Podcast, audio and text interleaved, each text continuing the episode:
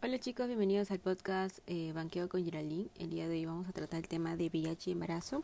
Son unas cuantas preguntas, es un tema muy fácil. Eh, ha cambiado hace poco con la última guía de 2020, que si desean pueden ver en uno de los TikTok que he subido en tres minutos, muy fácil. Eh, lo pueden encontrar como Geraldine, Alexandra y Elina Lavado último. Bien, vamos a empezar.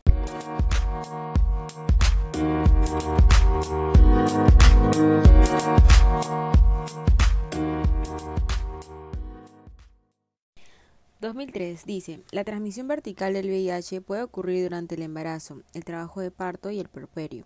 La vía principal de transmisión materno-infantil es, eh. A, transfusión materno-fetal, B, lactancia materna, C, transplacentaria, D, intraparto y E, infección vía vaginal ascendente. La respuesta es intraparto, es la vía principal de transmisión materno-infantil más importante y donde más se expone. 2005. Para disminuir el riesgo de transmisión vertical en la gestante con infección de VIH, se deben implementar las siguientes medidas de manejo, excepto a iniciar sidoburina en el recién nacido. Eso es protocolo. Siempre se da sidoburina en el recién nacido expuesto. B. Dar targa a la gestante de la semana 14.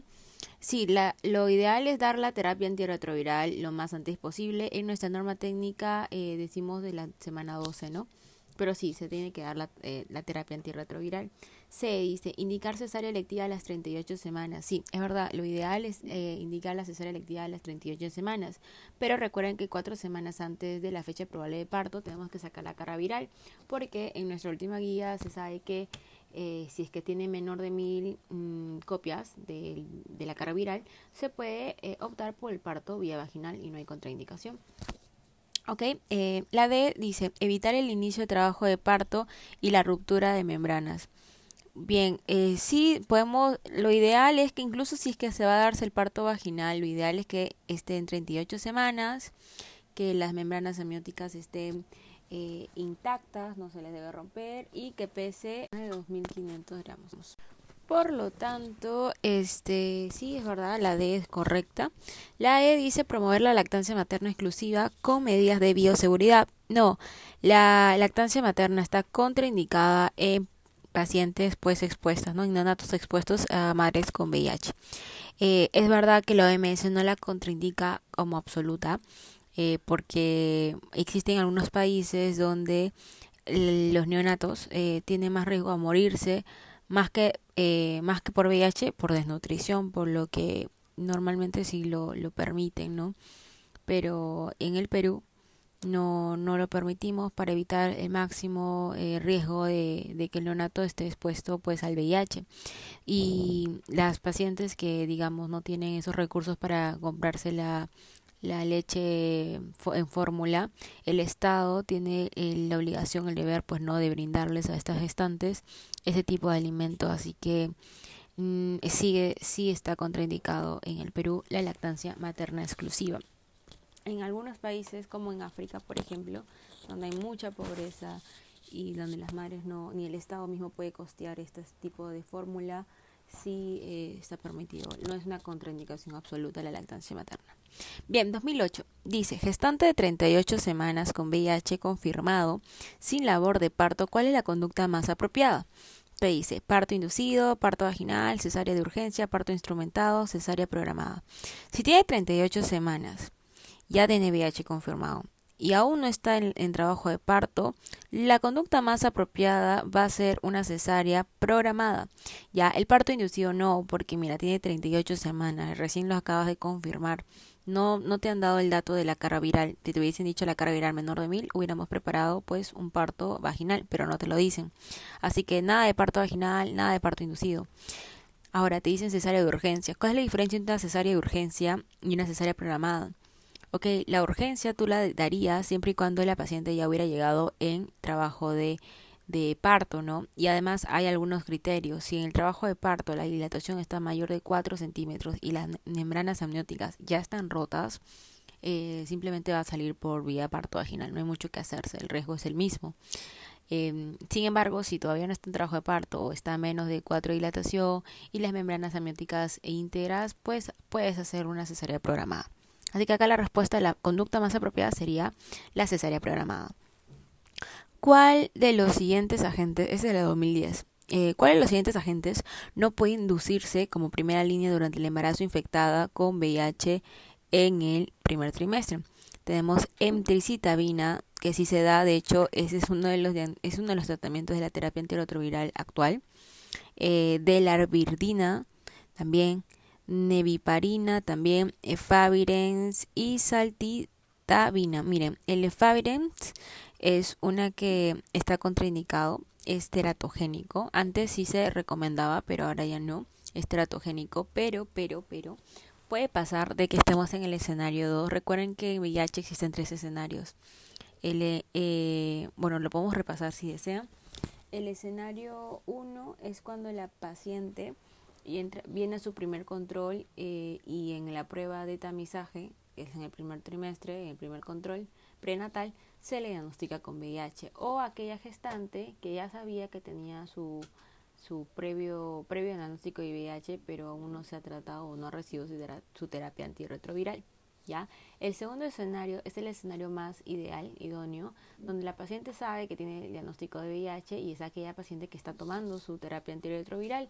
Si entre los tratamientos de su terapia antirretroviral está como su targa como efavirenz, un medicamento, no se le debe quitar siempre y cuando eh, la carga viral sea indetectable, es decir, que el fármaco ha sido adecuado, ha sido bueno, entonces no hay, no hay manera de, de quitarle ese fármaco ya se tiene que seguir utilizando. Entonces ahí, por ejemplo, el sí, sí, se sigue dando, pero si el eh, está usando la paciente y su carga viral sigue siendo detectable o no es eficaz, no es un tratamiento eficaz, se manda al INS para una genotificación en la que tiene que el experto decirle a la gestante cuál sería la nueva terapia antirretroviral que debería recibir, obviamente eh, distinta, ¿no? Ya no sería Faviren, sería otros.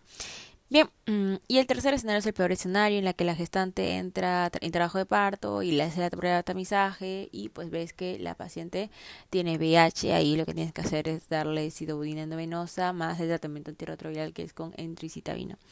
Bien, vamos a ver, 2015 dice, paciente gestante con diagnóstico SIDA y sin tratamiento previo llega a emergencia en periodo expulsivo, el tratamiento retroviral elegido debe ser este, por ejemplo, es un caso típico de un escenario 3, ¿no? Es una paciente con VIH, no tenía tratamiento previo, no tuvo controles prenatales y ya está en periodo expulsivo, o sea, ya está en trabajo de parto. El tratamiento antirretroviral elegido debe ser, dice, ácido budina en la madre y en el neonato. Es correcto, se le da tanto a la madre como al neonato. B, la mibudina en la madre eh, no, sidobudina se da, ¿no? Se dice sidobudina y la mibudina en la madre. Tendríamos que también tratar el neonato, así que no, tampoco es la correcta. La D dice sidobudina en la madre, es correcto, pero también se le tiene que dar neonato. Y la E dice la mibudina en el neonato, incorrecto. Entonces la correcta es la clave A. 2013 dice, paciente gestante con infección de VIH, ¿cuánto, ¿cuándo está indicado el parto vaginal? Este es de 2013. Eh, miren, el la paciente gestante con infección de VIH está indicado el parto vaginal. No es contraindicación tener VIH para el parto vaginal, siempre y cuando la carga viral sea menor de mil copias, que es la alternativa A. 2014. Ya vamos a acabar con este podcast, así que aguanten un poquito. Gestante término no controlada, VIH eh, positivo, al examen, altura uterina, compatible con embarazo de 38 semanas sin enfermedad oportunista. Se inicia tratamiento antirretroviral ¿Cuál sería la forma del parto y recomendación para la lactancia? Ok, entonces tiene 38 semanas, no tiene enfermedad oportunista, ya, eh, y bueno, iniciamos el tratamiento antirretroviral. Miren, te sale como alternativa cesárea y lactancia materna. B, parto vaginal y lactancia materna. Parto vaginal y fórmula maternidad. Cesárea y fórmula maternidad cesárea y lactancia mixta. Aquí no te dan claramente eh, la carga viral, pero ya te están diciendo que no ha sido controlada, ya y tiene VIH. Entonces, cuando ya te dicen ese dato, es obvio que no puede ir por parto vaginal. Lo más indicado sería cesárea. Ahora, otras opciones que te dan aquí es la lactancia materna. La lactancia materna, como vuelvo a repetir, está contraindicada, por lo tanto no es una opción, tiene que ir con fórmula maternizada. Y la respuesta que está aquí es la alternativa D. Ya siempre se debe, si es que la carga viral es alta, se debe programar una cesárea. ¿Ya?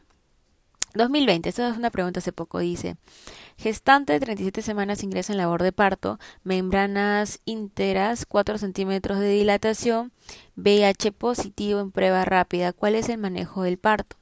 Bien, ya te está diciendo aquí, ¿no? Ya está en 37 semanas, las membranas son íntegras, 4 centímetros de dilatación, VIH positivo en prueba rápida, ¿Cuál es el mejor manejo? Ya, si te están diciendo ya tiene VIH positivo, es decir, que está detectable, ya, tiene 37 semanas. Recuerda que tú puedes hacerlo en, eh, en 38 semanas, pero ya está en labor de parto. Entonces, lo más adecuado aquí eh, es hacerlo una cesárea, pero eh, inmediata.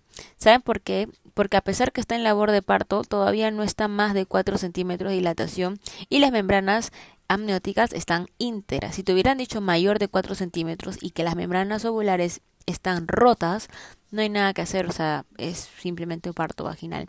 Pero aquí no. Entonces acá en las alternativas te sale cesárea inmediata, ¿no? Muy bien. Entonces, acá hay otra pregunta. Dice 2020 y es la última ya para acabar.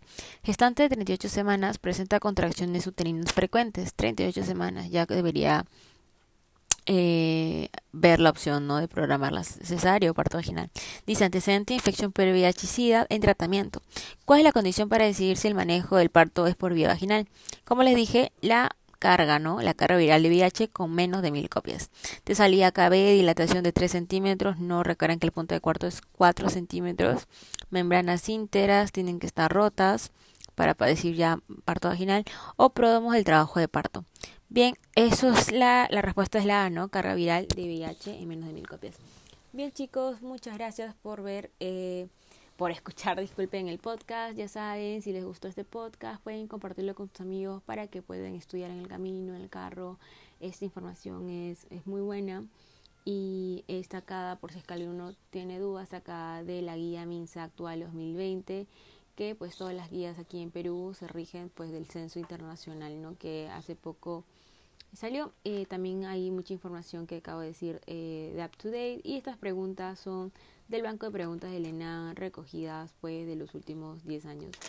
Bien, no se olviden de seguirme, estoy como ayer Alexandrina y apuntes-medicina en Instagram. Un besito, cuídense todos, saludos.